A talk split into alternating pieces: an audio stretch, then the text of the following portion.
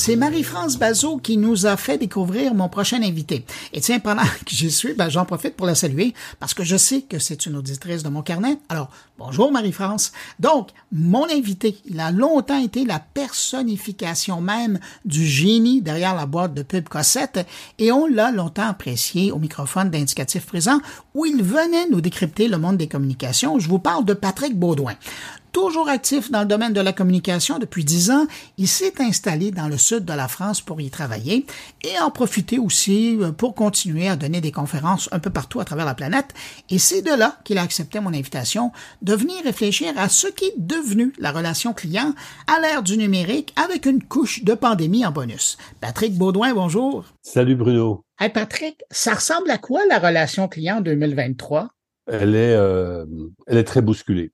Elle a été bousculée avec l'arrivée du numérique dans les années 90 et les réseaux sociaux dans les années 2000.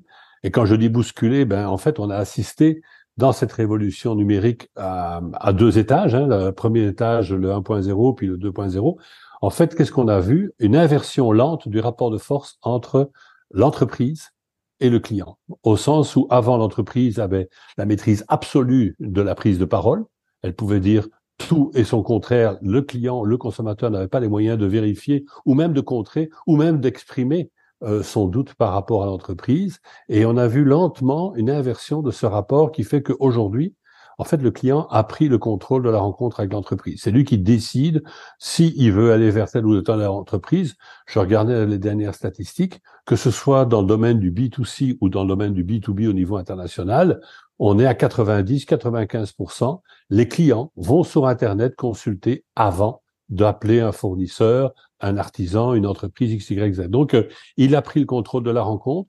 Il va aller sur les plateformes numériques croiser des informations, poser des questions, aller voir des avis, etc.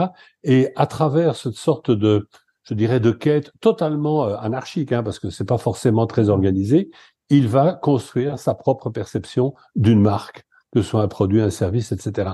Et dans la foulée, il va peut-être partir à la rencontre de, de, de, cette entreprise. Donc, on a totalement inversé le rapport, ce qui fait d'ailleurs que la publicité historique, qui était descendante, qui était verticale, a beaucoup moins d'ascendante aujourd'hui qu'elle en avait euh, dans le passé. Et cette, euh, cette nouvelle dynamique relationnelle entre l'entreprise et, et, le client amène un autre point qui est évidemment extrêmement important, c'est que la culture relationnel de l'entreprise est totalement bouleversé. L'entreprise a eu l'habitude pendant un siècle et demi d'avoir sous le contrôle de la rencontre. Et puis du jour au lendemain, ben non, c'est le client qui euh, qui décide d'aller à gauche à droite, de la questionner, de la vilipender, de la boycotter, etc., etc. Et donc l'entreprise, elle doit basculer de ce que moi j'appelle historiquement la communication, donc euh, quelque chose de vertical et de descendant, vers de la conversation. Et là, la conversation, Qu'est-ce qu'il y a dans le mot conversation? C'est écoute. C'est euh, on est au même niveau. C'est du dialogue. Et c'est donc cette dimension participative, si tu veux. Ben, l'entreprise, très souvent, culturellement, n'a pas été formée à ça. Et donc là, il y a des ajustements qui sont parfois euh, les entreprises qui vivent un certain nombre de scandales ont des grosses difficultés à gérer des scandales dans, dans la durée. Pourquoi? Parce que ils se disent mais pour qui ils se prennent ces clients? Pourquoi ceci? Pourquoi cela? On a eu un scandale avec un des leaders mondiaux du lait qui s'appelle Lactalis. Mm-hmm. Ils ont mis quatre jours pour répondre à un scandale. Nestlé sur les pizzas Buitoni a mis huit jours pour répondre. Mais évidemment, huit jours, Bruno, dans le monde des réseaux sociaux aujourd'hui, ben là, tu laisses partir, c'est une marée noire de, de critiques, etc., etc. Donc l'image s'en trouve très, très affectée. Donc c'est clairement un changement de, rapport, de relation, de, dynamique relationnelle dans laquelle l'entreprise s'adapte évidemment aujourd'hui. Elle est de plus en plus, euh, euh, je dirais, dans, le nouveau moule, mais il y a quand même encore des difficultés. Il y a encore des difficultés. Mais les gens qui sont au contrôle des points euh, stratégiques là, pour euh, contrôler les messages et, donner le hockey pour une autorisation là, pour, pour répondre à une crise, ils sont quand même d'une autre génération. Et quand ils ont été à l'école, quand ils ont développé ces entreprises-là, où ils ont grimpé dans la hiérarchie de l'entreprise, c'était une autre mentalité. Est-ce que ça va prendre une, une, nouvelle génération de leaders dans ces organisations-là, euh, même dans les PME, pour arriver à vraiment bien arrimer et qu'il y ait vraiment une discussion? Ben, tu sens que c'est déjà ça, ça se fait. Oui, oui je, je, non, il y a de, là où tu as raison, c'est qu'il y a quand même une dimension euh, générationnelle. C'est que l'ancienne génération n'était pas prête à, à, basculer de la communication vers la conversation. Euh, moi, j'ai entendu souvent euh, certains patrons d'entreprise euh, dire, mais à voix haute et très à l'aise, mais pour qui ils se prennent en parlant des clients? Non, mais etc. Le client est roi, non, mais il exagère, etc., etc. Donc, il y a eu clairement, il y a clairement un enjeu générationnel. Cela dit, les les, nouveaux managers qui rentrent dans les entreprises aujourd'hui et qui vont être en charge de, toute cette dynamique conversationnelle de l'entreprise, je pense qu'ils sont beaucoup plus au fait de ça. Pourquoi? Parce que eux-mêmes sont nés les digital natives. Je vais donner un exemple très très précis. C'est que les commerciaux, ce qu'on appelle les commerciaux euh, dans les entreprises, donc ceux qui, qui gèrent la dynamique commerciale d'une entreprise, si je prends la dimension strictement générationnelle en termes démographiques, eh bien le commercial d'hier, donc celui qui, qui passait trois heures à midi euh, pour essayer de conclure un contrat et ça laisse terminer sans doute par un cognac ou je ne sais pas quoi ou une invitation euh, à passer trois jours en Floride parce que ça se faisait aussi mhm. là-dedans. Ben ce commercial-là, démographiquement, aura disparu en 2026. Et donc en 2026, 70, euh, non, 75% de la, du profil démographique des commerciaux, ce seront des digital natives. Donc, des gamins et des gamines qui sont nés dans le numérique, qui savent ce que c'est l'interaction, qui savent ce que c'est euh, la vitesse de réaction, etc., etc. Donc, on sera dans une autre culture relationnelle. Mais on est dans cette sorte de, oui, de passage euh, générationnel qui va, à mon avis, influer beaucoup sur la capacité à, à gérer cette nouvelle relation avec le, le consommateur 3.0, oui. Hmm. Tu mentionnais le numérique euh, qui avait changé le contact entre l'organisation et, le client. Je présume que la pandémie, ça a été ça aussi, ça a bousculé les habitudes aussi. Donne-moi un exemple dans ce que tu me dis là. Je pense au, au Renault dépôt de ce monde. Tout le monde s'est mis à la construction là, pendant la pandémie. Ces gens-là fermaient les magasins, ouvraient, euh, ont revu leur modèle de commerce pour arriver à, à satisfaire les besoins, pour même arriver à vendre le matériel qu'ils avaient en stock j'ai l'impression que la relation, elle a changé. Euh, ça a été, il y a eu comme un rapprochement. J'ai l'impression que ça a changé. Peut-être la, confiance, on a commencé à jouer sur autre chose. On a senti les entreprises être plus près, être plus humaines. Alors là, tu touches en effet un, un autre point. Quand, moi, quand je parle du, du nouveau consommateur 3.0, Aujourd'hui, je dois te dire que le, sujet que j'aborde dans, dans, mes interventions, je le, je le fais plus consommateur 3.0, je dis consommateur dans la tourmente. Et la tourmente, c'est le 3.0. Et j'ajoute ce que tu viens d'évoquer, la crise. La crise de Covid qui a commencé il y a trois ans et demi et qui fait qu'aujourd'hui, il y a eu de l'accélération dans certains types de comportements des clients qui, à cause de la crise. Et un point qui est intéressant, c'est euh, c'est que l'entreprise elle a dû, elle n'a pas toujours compris, hein, parce que certains n'en ont toujours pas fait, elle a dû comprendre qu'à un moment donné, elle devait adopter peut-être d'autres postures en termes relationnels, entre autres, comme exemple, la posture de l'humilité, la posture de la proximité, la, la posture de l'empathie, la posture de la solidarité, etc., etc. Et tous des éléments, en fait, qui aujourd'hui, je peux les regrouper sur l'entreprise doit réexplorer sa vraie raison d'être pour connecter avec le client. Et ça, c'est dans les trois dernières années, je n'ai jamais été personnellement, professionnellement aussi sollicité dans les discussions pour réfléchir à la raison d'être profonde de l'entreprise. Donc on se pose des questions, je dirais, plus existentielles aujourd'hui. Et derrière ces questions-là, évidemment, la relation avec le client est occupée à évoluer. Et les entreprises qui ont compris ce, ces besoins de proximité, d'empathie, etc., etc., ben, elles ont gagné de la place. Elles ont gagné de la place. Et en même temps, on a ce comportement de e-commerce qui était déjà euh, pas mal installé, dans certains domaines, a complètement explosé. Mais ça n'empêche, et c'est ça qui est intéressant dans ce qui se passe aujourd'hui, c'est que as une sorte de double accélération. On va beaucoup plus vers le e-commerce sur pratiquement tous les types d'achats, y compris dans l'alimentaire, mmh. mais en même temps, on a une exigence de la part du client que si je vais dans le, la relation physique avec le commerce, d'une manière ou d'une autre, je m'attends à avoir une expérience qui qualitativement est très différencié. Donc on est sur du fonctionnel avec le e-commerce, très basique, très froid, très dur, et en même temps un émotionnel extrêmement exigeant à travers l'expérientiel. Et l'un ne veut pas dire que euh, l'un ne va pas tuer l'autre, mais on est dans cette sorte de, de complémentarité Et c'est intéressant, je voyais à un moment donné Netflix qui, euh, qui a racheté un cinéma à New York qui s'appelle le Paris mhm. et qui l'a entièrement rénové. Qu'est-ce, quelle était l'explication de Netflix Il disait une marque qui est née dans l'intangible, enfin ce que moi j'appelle l'intangible, hein, le numérique, ne peut pas exister que dans l'intangible. Elle doit avoir des points de contact qui sont des points de d'émotion, des points de relation.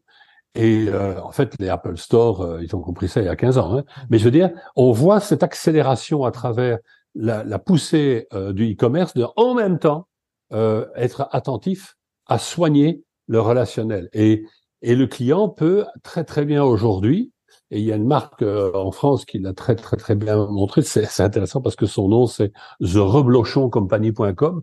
C'est une entreprise de e-commerce qui est basée euh, en Haute-Savoie et qui maintenant euh, a, a, changé de nom. Mais là, ce qui est intéressant, c'est qu'ils vendent la majorité des produits qu'ils vendent sont trouvés chez Decathlon aussi. Et comme tu le sais, Decathlon est un leader international dans le matériel sportif.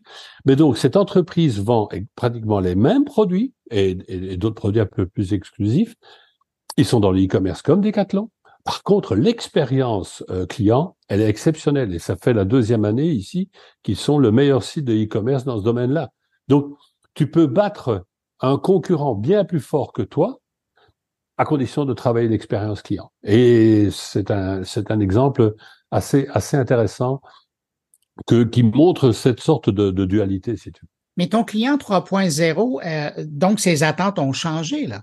Ses attentes ont changé, c'est-à-dire qu'il a une, euh, pour lui, le produit ou le service, là, au point de départ, doit être impeccable. Il n'y a plus de discussion. Je ne parlerai pas avec une entreprise sur laquelle le produit et le service est encore négociable en termes qualitatifs. Donc ça, c'est réglé. Donc, qu'est-ce que je m'attends pour le reste? Des livraisons hyper fiables, des remboursements en temps et lieu, des ceci, des cela. Donc, toute la partie expérientielle va devoir devenir beaucoup plus, je dirais, euh, discriminante d'une marque à l'autre. Parce qu'en fait, je ne parlerai plus aujourd'hui sur des produits et des services qui ne sont pas impeccables. Donc en fait, il y a un glissement de la de la valeur. C'est-à-dire que euh, c'était pas une Gilmore qui avait dit ça en 99. Il disait historiquement, euh, une entreprise répond à une commodité par un produit. J'ajoute un service. Ça, c'était toute la dynamique à la sortie de la Seconde Guerre mondiale. Le service est devenu de plus en plus important. Mm-hmm. Et on a Howard Schultz, euh, donc fondateur de Starbucks, qui dit, euh, il y a 30-35 ans, il dit, être une entreprise qui a un excellent produit et un excellent service, ça ne suffira plus. Il faudra ajouter une expérience de qualité. Et donc, lui, quand il fonde le café Starbucks, zéro innovation dans le produit, zéro innovation dans le service, mais le lieu, l'expérience du café est totalement euh, réinventée. Il y a des fauteuils, la, la Wi-Fi va arriver, etc., etc. Et donc, quelque part, en fait, il déplace la valeur.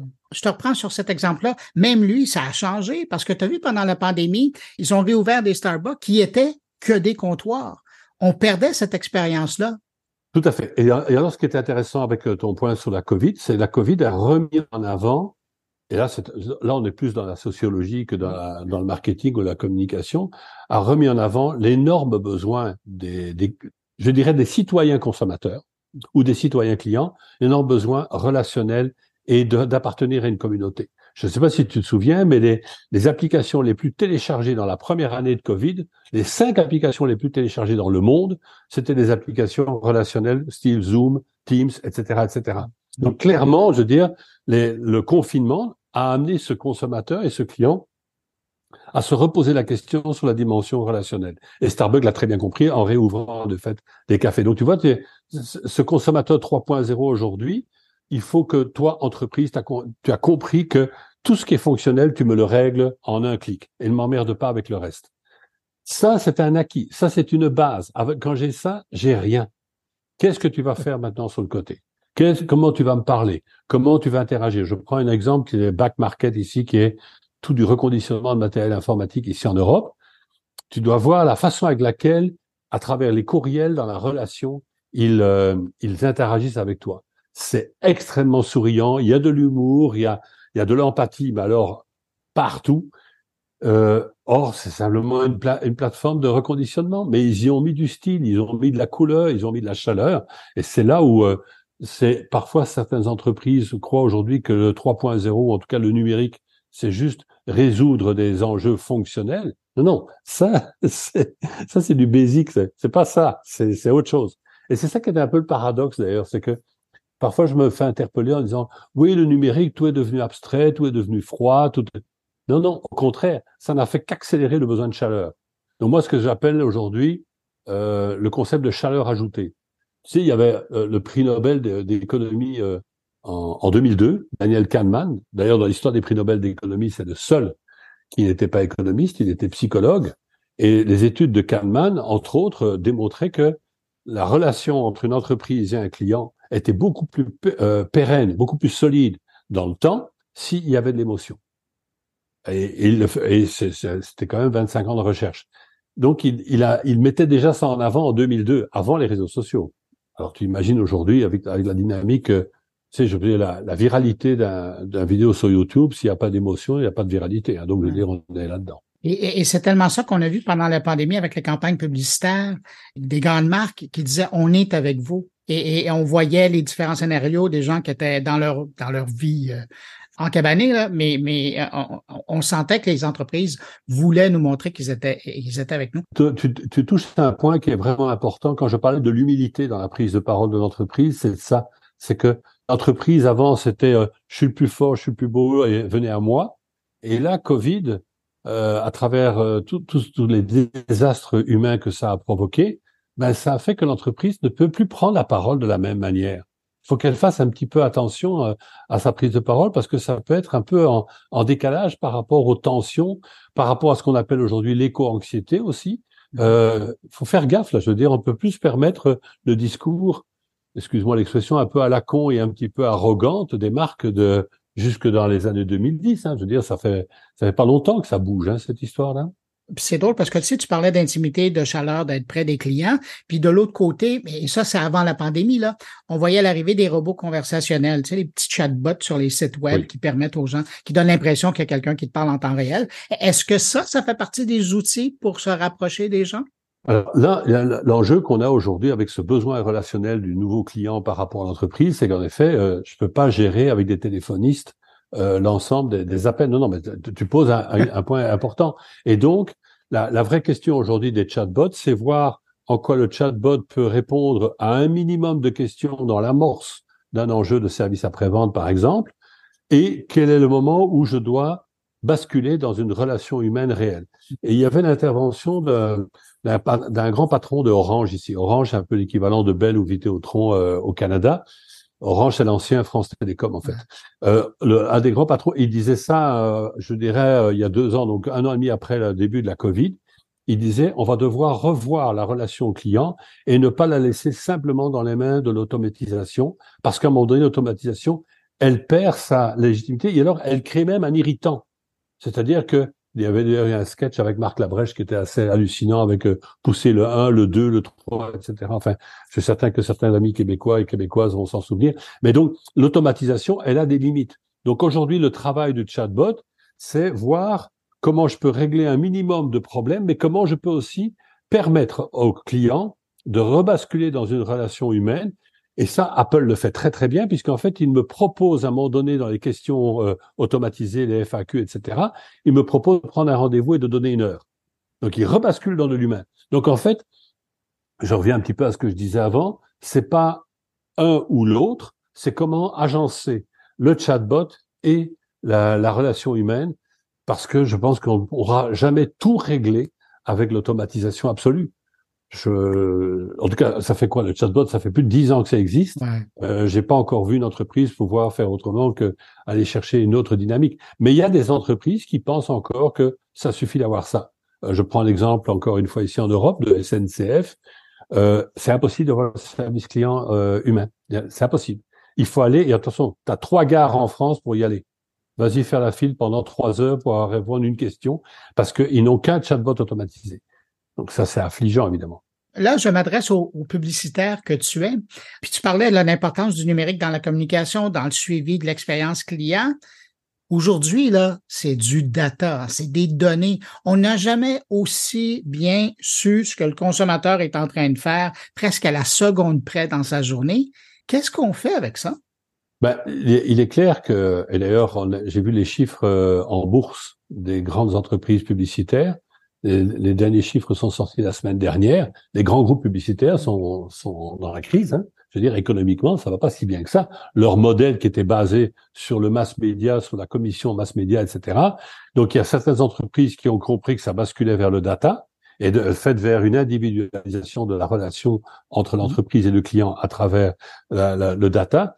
Mais euh, le monde publicitaire, c'est certain que je dirais, il enfin, il s'en va. Il est déjà dans certaines crises, sauf évidemment les entreprises publicitaires qui ont intégré ça. Je donner un exemple québécois ou même canadien. Euh, et comme euh, tu le sais, peut-être certains de tes adhérents le savent, moi j'ai passé 15 ans chez Cossette. Euh, il faut savoir que qui dirige Cossette aujourd'hui? Mélanie Donne. Et Mélanie Donne, elle est issue de Blitz, qui était la filiale de marketing relationnel de, de Cossette. Et c'est quoi du marketing relationnel sinon du data? Donc tu vois, donc euh, Cossette a très très bien compris le virage il y a déjà dix ans, qui explique d'ailleurs pourquoi Cossette va si bien aujourd'hui. Et c'est vrai que l'entreprise publicitaire qui travaillait euh, la communication avec des, des messages très créatifs, et d'ailleurs le Festival de Cannes en était, le, je dirais, l'exemple parfait de vitrine. Ben, aujourd'hui, tu peux faire le meilleur spot publicitaire. C'est pas forcément là que tu vas chercher ton efficacité ou ta rentabilité. Tu en as besoin. Je pense que on va jamais en tout cas, never say never, mais euh, ça, ça m'étonnerait, si tu veux, qu'on supprime l'impact émotionnel d'un bon commercial à la télé ou au cinéma. Ça, ça m'étonnerait beaucoup. Pourquoi? Parce que le client aura toujours besoin de cette sorte de, allez, de dimension aspirationnelle d'une marque à travers un message X, Y, Z. Donc, cette partie image forte va, à mon avis, rester, mais tout le reste va basculer dans le data. Donc, c'est-à-dire que dès le moment où je m'enthousiasme pour une paire de Nike, etc., etc., après ça, je bascule dans le data. Et là, comment je vais gérer la relation dans le temps Donc, de fait, il y a une, comment dire, un glissement très très clair, euh, et je dirais presque une sorte de de dualité aujourd'hui de la de la relation entreprise-client, une image forte. Et là, j'ai quelques masses médias qui m'aident aujourd'hui, la télé, particulièrement YouTube, etc., etc. Et ça, c'est des spots, c'est des 30 secondes, c'est ça peut être des séries télé, il y a des, tas de, supports avec du product placement. Il y a ça, ça c'est l'impact fort en termes d'image.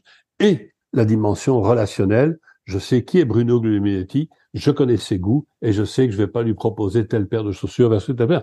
Mais les deux vont se mettre ensemble. Mais tout le reste, je ne sais pas. Donc tu vois, aller demain dans un salon, euh, création donc événementielle, choisir du, euh, du mécénat ou du sponsoring d'événements sportifs, ben ça, ça va participer de la création d'images fortes, mais direct chaque fois, on plug le data chaque fois, chaque fois, chaque fois. Pourquoi? Parce que je veux basculer ma relation dans l'efficacité et le data, ben, c'est redoutable évidemment à une époque, on, parlait, je ne sais pas si c'est encore vrai, puis je veux t'entendre là-dessus. Euh, par exemple, pour l'acquisition d'une voiture, pour l'achat, on disait qu'il y avait quelque chose comme une vingtaine de points de contact avant de faire l'achat d'une voiture. Est-ce que maintenant, puisque euh, on sait tout sur nous, et euh, qu'on est exposé encore plus qu'on l'a déjà été au, dans le passé. Est-ce que cette importance des 20 points de, de, de contact avant de faire l'acquisition d'une grosse affaire comme ça, euh, est-ce que ça existe toujours ou est-ce qu'on a minimisé le temps qu'on doit désirer quelque chose avant de l'acheter? Alors ça, ça dépend beaucoup du type de produit et service. Euh, l'achat d'une voiture, c'est quand même un achat long terme avec un investissement euh, quand même substantiel. Donc euh, là, tu vas avoir de fait un parcours client, ce qu'on appelle un parcours client, qui va être relativement sophistiqué avec beaucoup de, de consultations, de points de contact différents, etc. Et ça, ça reste ça. Ouais. Et ça, ça reste pour, pour, pour des produits à haute valeur. Euh, acheter une maison, les gens vont quand même beaucoup magasiner, etc.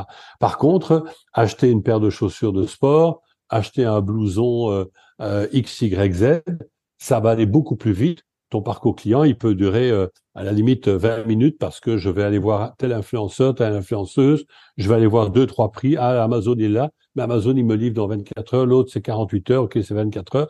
Et donc, ça va, ça va se raccourcir. Donc, c'est évident qu'aujourd'hui, le parcours client est très variable. Mais tu as une autre notion qui arrive, que moi, ce que j'appelle le 4.0, et là, c'est un point plus loin, et c'est la, la chaîne la fast fashion de Shane qui nous montre l'exemple avec son application. Donc c'est c'est de la du prêt-à-porter euh, extrêmement cheap, hein, puisqu'on parle de pièces de vêtements entre 4 et 8 dollars, euh, ou voire 10, peu importe. Il faut savoir que Shane met en ligne chaque jour sur son application entre 6 000 et 10 000 pièces de vêtements.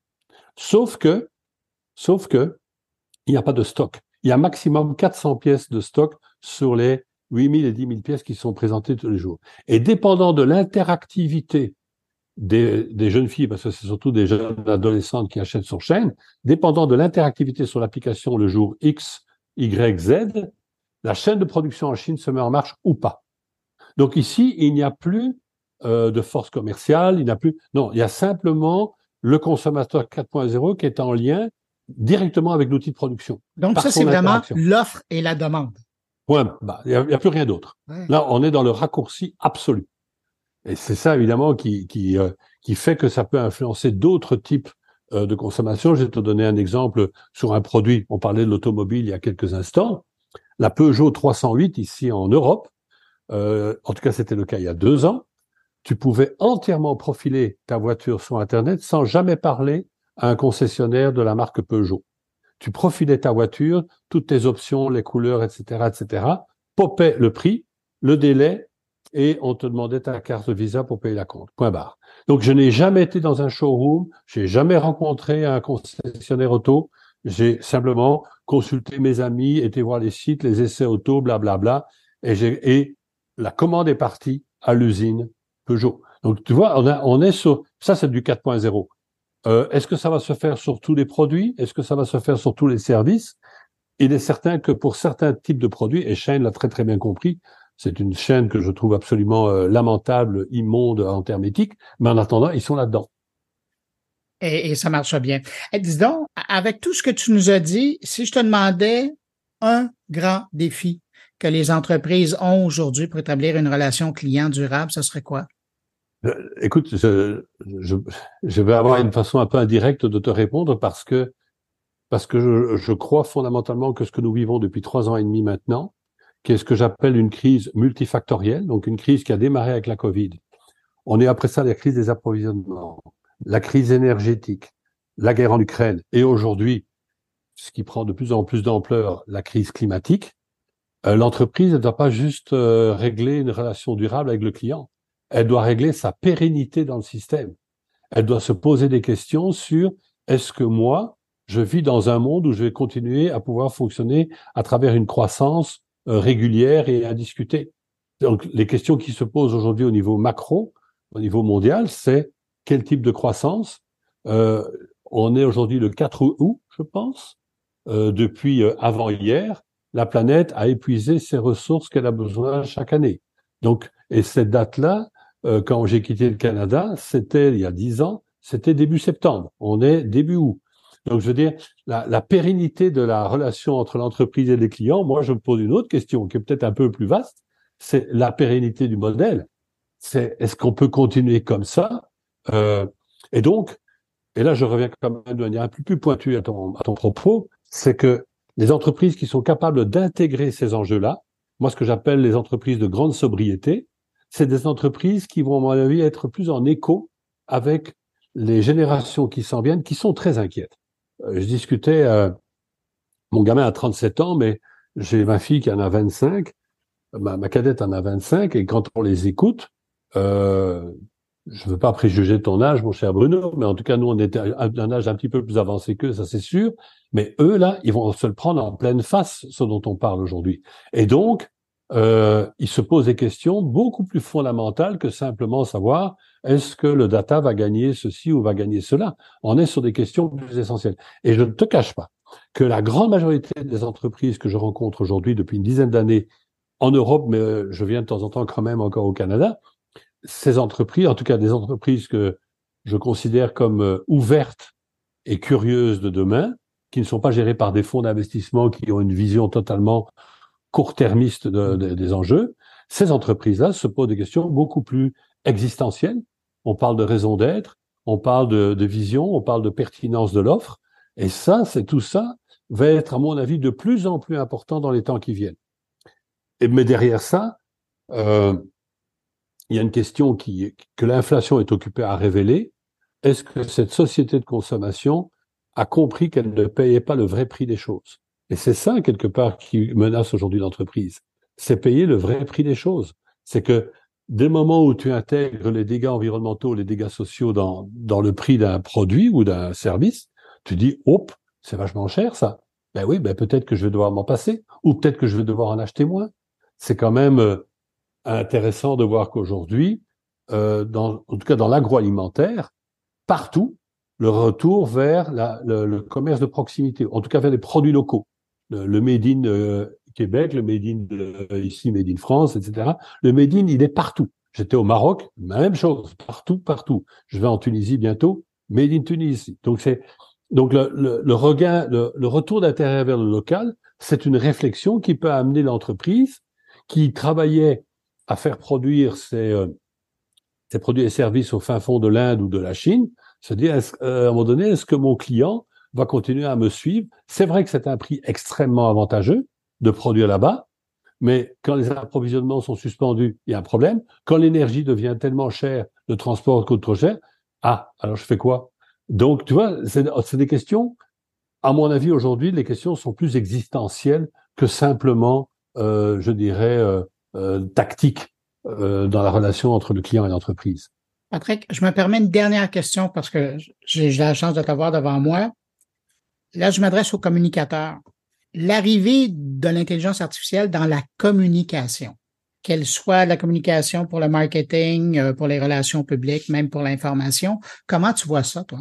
Ben, j'ai une, euh, actuellement, je n'ai pas un point de vue euh, final, final. J'ai un, j'ai un double point de vue. J'aime bien être très prudent parce que c'est facile de, de balancer des, arguments à gauche ou à droite, j'ai envie d'être prudent. J'ai envie de dire que technologiquement, l'intelligence artificielle peut régler énormément de problèmes fonctionnels dans la relation entre l'entreprise et les clients. Et donc faire, entre autres, on parlait tout à l'heure du chatbot, rendre ça de plus en plus euh, fin, euh, précis, etc., etc. D'autre part, quand on voit les manipulations que l'intelligence artificielle font ou peut faire, alors là, on se pose des questions sur l'éthique des entreprises jusqu'où les entreprises pourraient demain nous manipuler? On le voit déjà au niveau politique, mais ça peut se poser évidemment des entreprises, parce que nous n'aurons pas, nous, les clients et les consommateurs, les moyens de vérifier les manipulations de l'intelligence artificielle. Donc, je veux dire, il y a, il y a un enjeu éthique, et d'ailleurs, c'est pas pour rien, euh, tu l'as vu, il y a quelques semaines, il y a un certain nombre de sommités mondiales qui ont dit il faut un moratoire sur l'intelligence artificielle, et sur, surtout ChatGPT, parce que ça peut partir n'importe comment. Et là, il y a un enjeu pour les démocraties. Donc, je pense que les gens un petit peu conscients, un peu intelligents et même très informés sur cette technologie-là savent que on n'est pas sur un gadget là. On n'est pas du tout sur un gadget. On est sur quelque chose de plus fondamental. Ça dérange évidemment pas des pays totalitaires, mais ça peut déranger notre système. Mais ça peut déranger aussi à un moment donné un, un indice qui est essentiel aujourd'hui, qui est l'indice de confiance c'est que si à un moment donné, le client ou le consommateur ou le citoyen consommateur client se rend compte que avec cette intelligence artificielle, avec cette chat GPT, il se fait manipuler, ben à ce moment-là, de deux choses l'une, soit il tombe dans tout ce qui est euh, la sphère complotiste,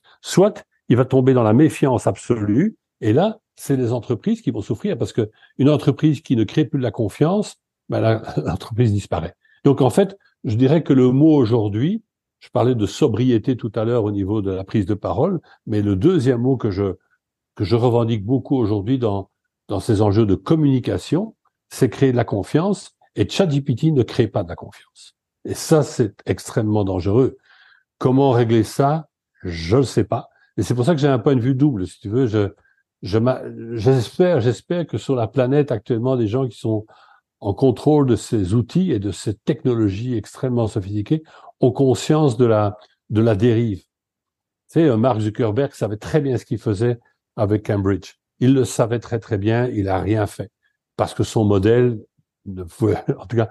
Donc tu vois, si les gens qui sont en, maîtrise de ces outils-là n'ont pas un minimum d'éthique et de conscience de des incidences que ça peut avoir, euh, c'est pas nécessairement un outil que j'ai envie de défendre. Hein. mais ça m'inquiète. Je suis vraiment inquiet parce que toute l'histoire des technologies montre que la planète fonctionne en essai-erreur tout le temps. Et euh, j'ai l'impression qu'on n'a pas encore fait les erreurs. Donc, euh, on va continuer à foncer tête baissée là-dedans. Et, euh, et, comme il y a eu l'histoire de Cambridge hein, qui nous a amené Trump, on va on va s'en prendre une autre. Je ne sais pas quoi, hein, mais euh, c'est hallucinant.